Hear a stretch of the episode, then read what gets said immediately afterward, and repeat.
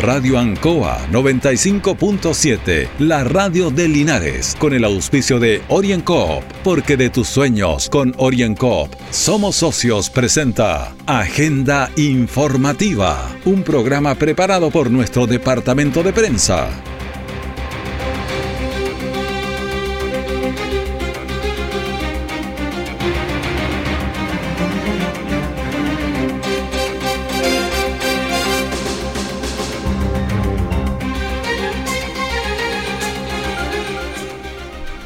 Muy buenos días, les saludamos y le damos la bienvenida a Agenda Informativa en Radio Ancoa en este primer día del mes de la Navidad y también primer día de regreso a la fase 4 en este miércoles 1 de diciembre de 2021.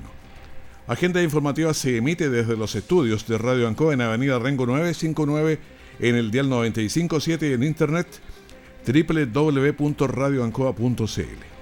De inmediato las informaciones de las últimas horas las que han sido preparadas por nuestro departamento de prensa. Titulares para la presente edición. La Corporación de Desarrollo de Linares entrega 6 millones de pesos mensuales a bomberos. En prisión e internación quedan autores del homicidio calificado contra Ignacio Canales. Nuevo Hospital de Linares muestra avance sostenido que ya alcanza casi el 10%.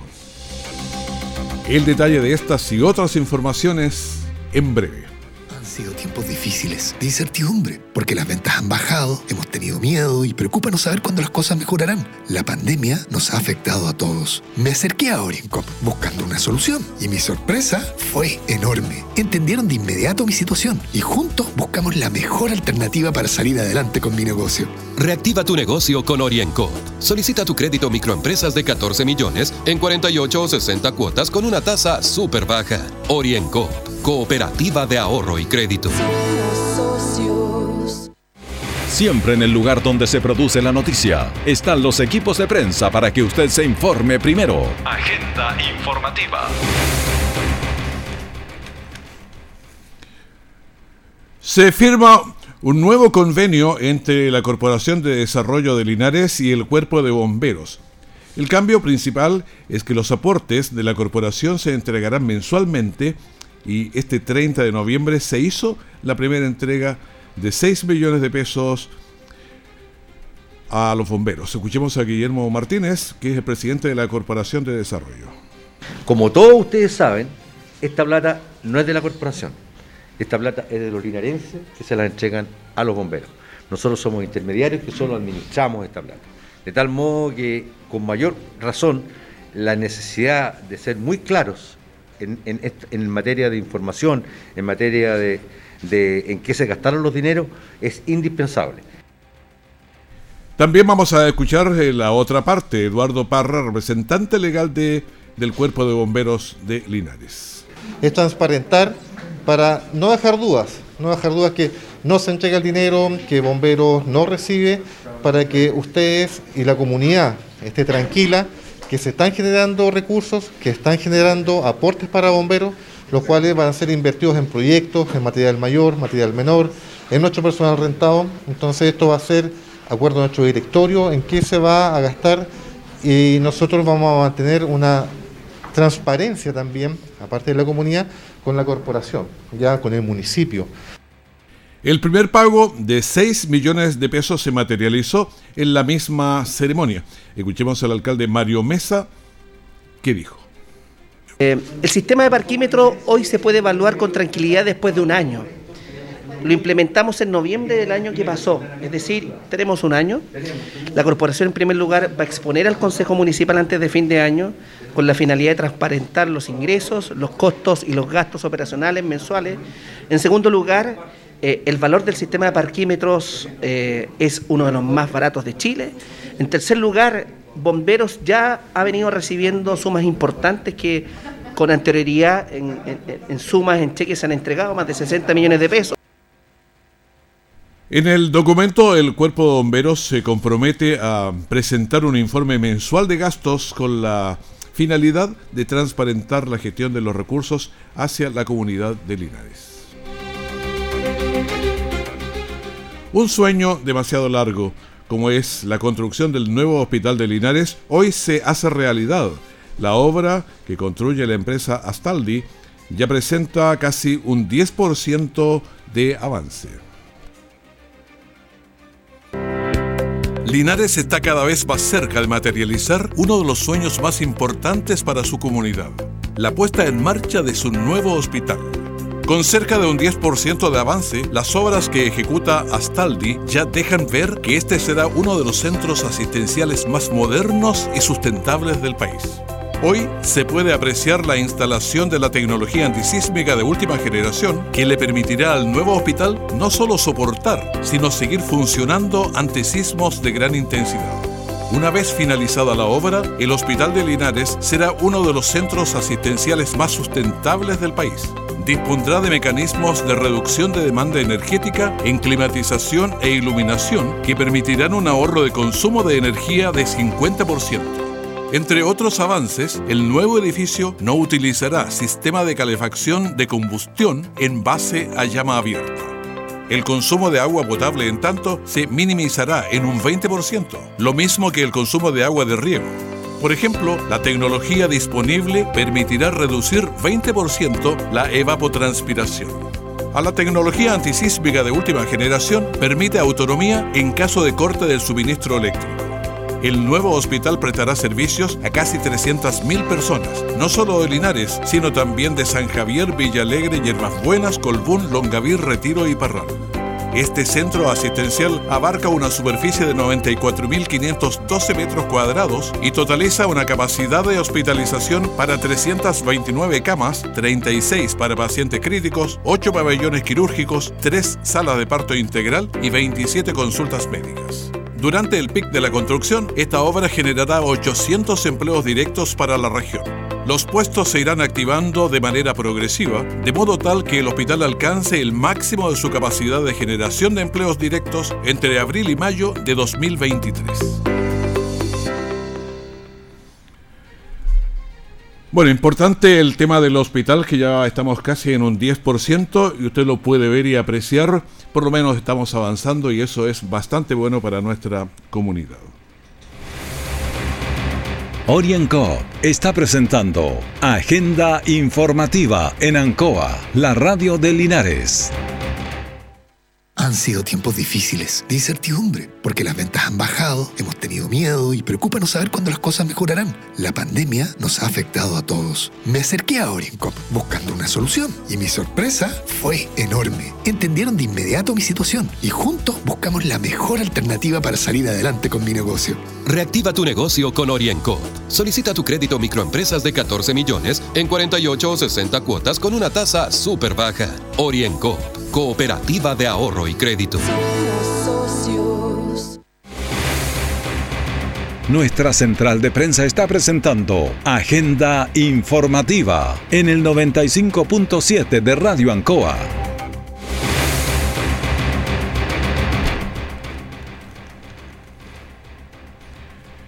Con el objetivo de que las familias chilenas dejen de sufrir abusos por la colusión y los altos costos de las cuentas del servicio básico que dañan la economía doméstica, la presidenta del Senado, Jimena Rincón, ingresó un proyecto que pretende modificar la ley de servicios de gas en orden a que permita el ingreso de nuevos actores en el mercado. Escuchemos a Jimena Rincón, senadora y presidenta del Senado hemos presentado un proyecto de ley junto a otros colegas para permitir que eh, más eh, instituciones puedan entrar al mercado del gas, los municipios, las asociaciones de municipalidades, que puedan negociar con instituciones públicas y privadas, que no eh, exista espacio en la colusión, que haya sanción a los que abusan. Creo que terminar en, esta, en este servicio con la integración vertical, regular adecuadamente, facultar a una negociación que permita eh, ir en ayuda de las personas es fundamental. 10 mil pesos para muchas familias es mucho dinero.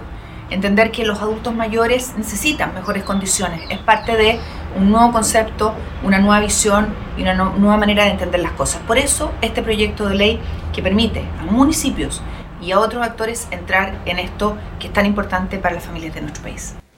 La parlamentaria DC explicó que la iniciativa propone una serie de modificaciones legales para permitir expresamente y autorizar la entrada de nuevos actores en el mercado de la distribución del gas, como por ejemplo las municipalidades o la Asociación de Municipalidades. Desde hoy, 1 de diciembre, avanza a fase 4 de apertura inicial. Linares. Esto porque las cifras han bajado y la positividad de PCRs está en la mitad de lo que tiene el promedio país. Desgraciadamente se nos viene una nueva variante que, aunque no tenemos casos todavía en el país, hay que tomarla con respeto y tener los resguardos porque es muy peligrosa. Escuchemos a la de Salud Marlene Durán.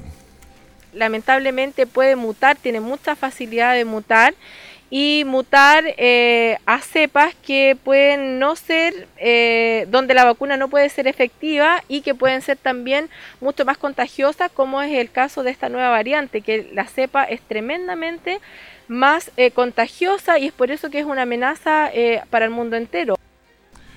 Bueno, el llamado de las autoridades de salud es a completar el esquema de vacunación y también a mantener los protocolos de seguridad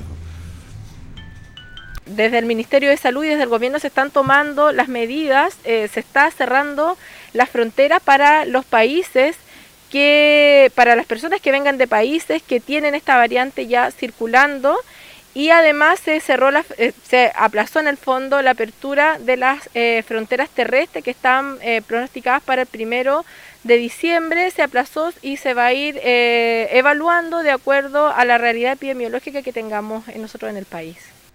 Bueno, hay que seguir alertas, no solo en el país, sino que también nosotros, cada uno de nosotros debe tomar cuidado. No podemos dejar la mascarilla, no podemos dejar de airear la distancia eh, física de unos con otros, el lavado de manos. Yo creo que todo eso son datos importantes que debemos tener. Va a seguir esta pandemia con nuevos casos, así que nosotros esperamos que todo esto esté funcionando bien para que podamos minimizar los casos de esta, esta variante y otras que puedan venir.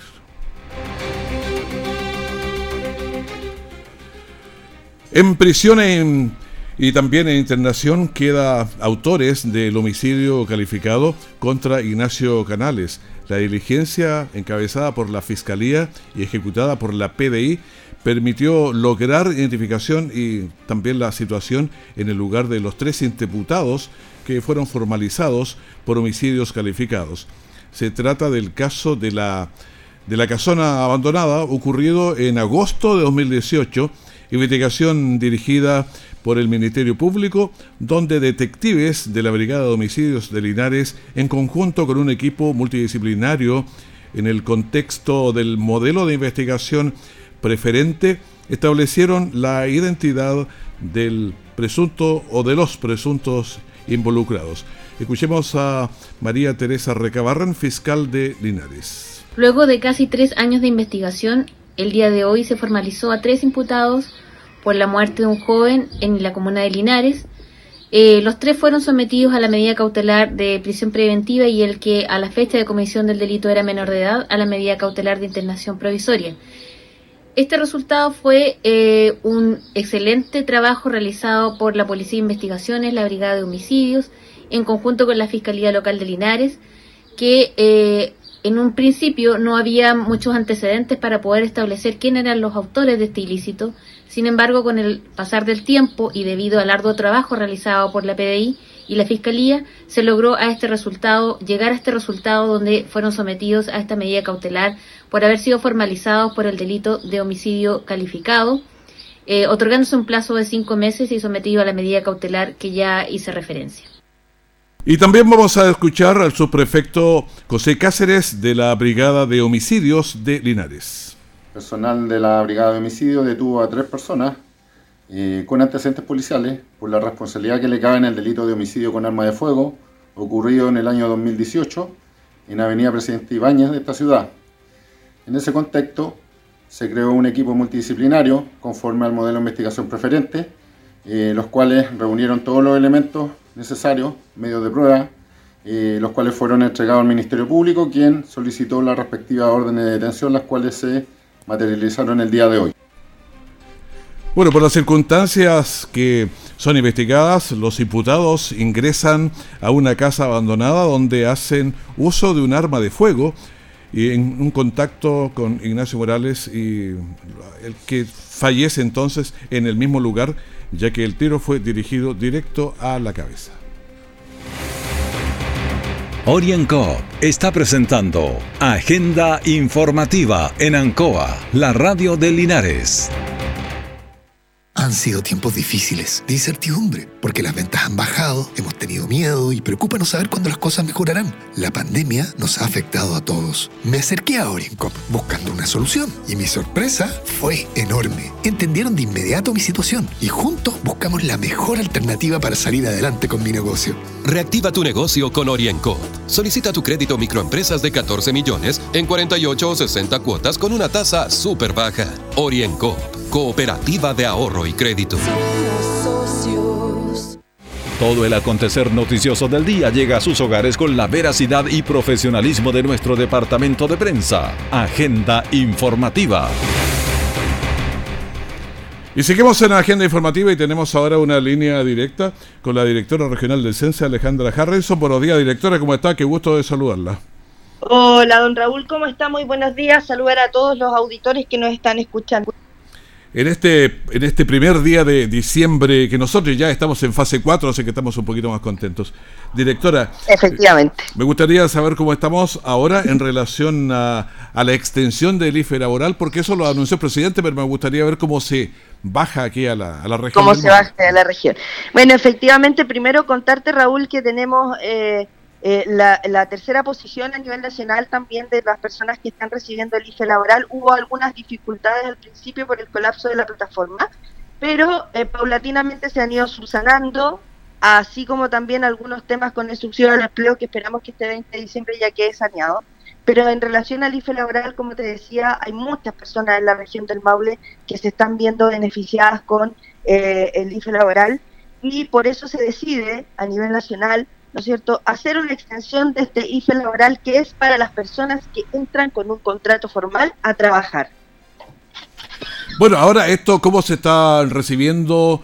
Porque terminaba, partimos de nuevo, ¿cómo lo ven los empresarios, eh, los, los, emprendedores? Bueno, mira, para los empresarios es, es un aporte siempre, ya que, eh, bueno, tú sabes que hay algunos procesos productivos que eran... Eh, muy específicos y que tenían una mano de obra calificada de oficios o de técnicos o profesionales muy expertos en ciertos puntos, digamos, de la producción, sobre todo en la exportadora, y algunas de ellas han tenido que cerrar esos procesos y, parar la producción de estos, de estos productos que son más, más de eh, hasta que puedan tener reclutado nuevamente el equipo eh, especialista y, bueno, eso ha generado y ha posicionado también a la región del Maule en aquella que tiene mayor crisis de déficit de personas que quieren entrar a trabajar, sobre todo en el área silvagropecuaria.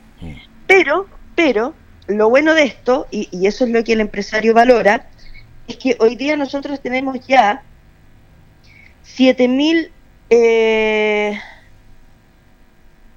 tenemos 26.999 personas con el subsidio IFE laboral asignado ¿ya? Alto el número, ¿ah? Muy alto, muy alto. Y el, y el total que tenemos a nivel nacional es de 400.000. Entonces, imagínate tú la proporción que está eh, eh, la región del Maule en relación a la nacional. Entonces, eh, ¿qué es lo que nosotros estamos hoy día promocionando también al interior de las empresas? Que existe este IFE y que además se va a extender. ¿Cómo se va a extender? El IFE laboral en un inicio se extendía, o sea, tenía una vigencia hasta el 31 de diciembre. ¿Cierto? Ya. Entonces, ¿podía postular una persona en diciembre? Sí, podía postular una persona en diciembre y se le otorga solamente el mes de diciembre. Hoy día la postulación se extiende hasta marzo, hasta el 31 de marzo. Por lo tanto, las personas que postularon en diciembre van a tener la posibilidad, ¿no es cierto?, de tener un IFE laboral de dos, tres meses y las personas que postulan en, enero van a tener también la posibilidad de tener una un IFE laboral de tres meses. ya aquella persona que postuló en septiembre, ¿no es cierto?, le corresponden los cuatro meses del IFE 1, del IFE laboral 1, esa persona no tiene acceso porque no es continuidad, ¿ya? Es una extensión. ¿Qué quiere decir? Que aquella persona que está ahí diciendo, mira, la verdad es que no sé si entrar o no, que este IFE laboral sea un impulso para que pueda eh, asumir un desafío laboral en las áreas, ¿no es cierto?, en donde además nosotros ya tenemos conocimiento de que existe falta de, de, personal. Ahora, ¿esto lo hace el, el trabajador o lo hace el empleador? ¿Cómo funciona? El, trabajador. Es súper sencillo, tal cual lo habíamos conversado en algún minuto, Raúl. El, el trabajador recién tenga su eh, contrato de trabajo, ingresa a www.censo.cl o ingresa directamente a www.subsidioalempleo.cl y va a la ventanita IFE laboral, que es súper amigable el sistema. E ingresa su postulación con su clave única, ingresa su postulación y sube su contrato laboral, que es definitivamente el documento que nosotros estamos solicitando para poder eh, entrar a su postulación. Un detalle en el proceso de postulación. Cuando le solicitan el RUT del empleador, están solicitando el RUT de la empresa. Empleador es la empresa, no el root del dueño de la empresa, porque muchos han cometido ese error y nos ha costado un mundo, tuvimos que hacer, eh, bueno, hubo toda una cirugía, digamos, que tuvimos que realizar junto a la subsecretaría del Trabajo para poder habilitar a esas personas que entendieron que era el root del dueño de la empresa y no el root de la empresa. claro, la empresa habitualmente tiene eh, un número más alto, 80, 90, por allá, salvo, salvo que a veces el dueño sea una persona su propio root. Correcto, por eso es que tiene que preguntarle y además que tiene el contrato en la mano. Ahí está, claro. Claro, entonces con el contrato en la mano, cuando le pidan el root del empleador, usted tiene que mirar su contrato y revisar ahí. Si es dos dígitos, súper seguro que es el root de la empresa. Si es un dígito, igual de todas formas, consultar si es un, un root único empresa-persona del dueño, ¿ya? pero en estricto rigor es el root de la empresa para que se cercioren de ese detalle, ¿ya? El que lo contrató. Eh, en otro tema, bueno, estamos en este momento conversando con Alejandra Harrenson, que es la directora regional del CENSE. Otro tema, las ferias laborales, ¿cómo están? Eh, ¿Vuelven? Porque son bien importantes. Sí, mira, efectivamente eh, hemos tenido muchas reuniones con alcaldes de la provincia de, de Linares, eh, hemos tenido reuniones con alcaldes de la provincia de Curicó que tienen una similitud, digamos, en el, en el, en el polo de desarrollo económico. Eh, entonces, eh, las ferias laborales presenciales hoy día son de carácter vital. Recordemos que el, poder económico está asentado en, en, la provincia de Curicó, por lo tanto, vamos a partir con la primera feria laboral presencial el día viernes 3, desde las 9 hasta las 2 de la tarde en la comuna y Plaza de Armas de Curicó. O sea, pasado mañana ya. Así es, estamos en todos los medios, eh, en varios medios en la zona norte, digamos, promocionando esta feria laboral en Curicó, así es.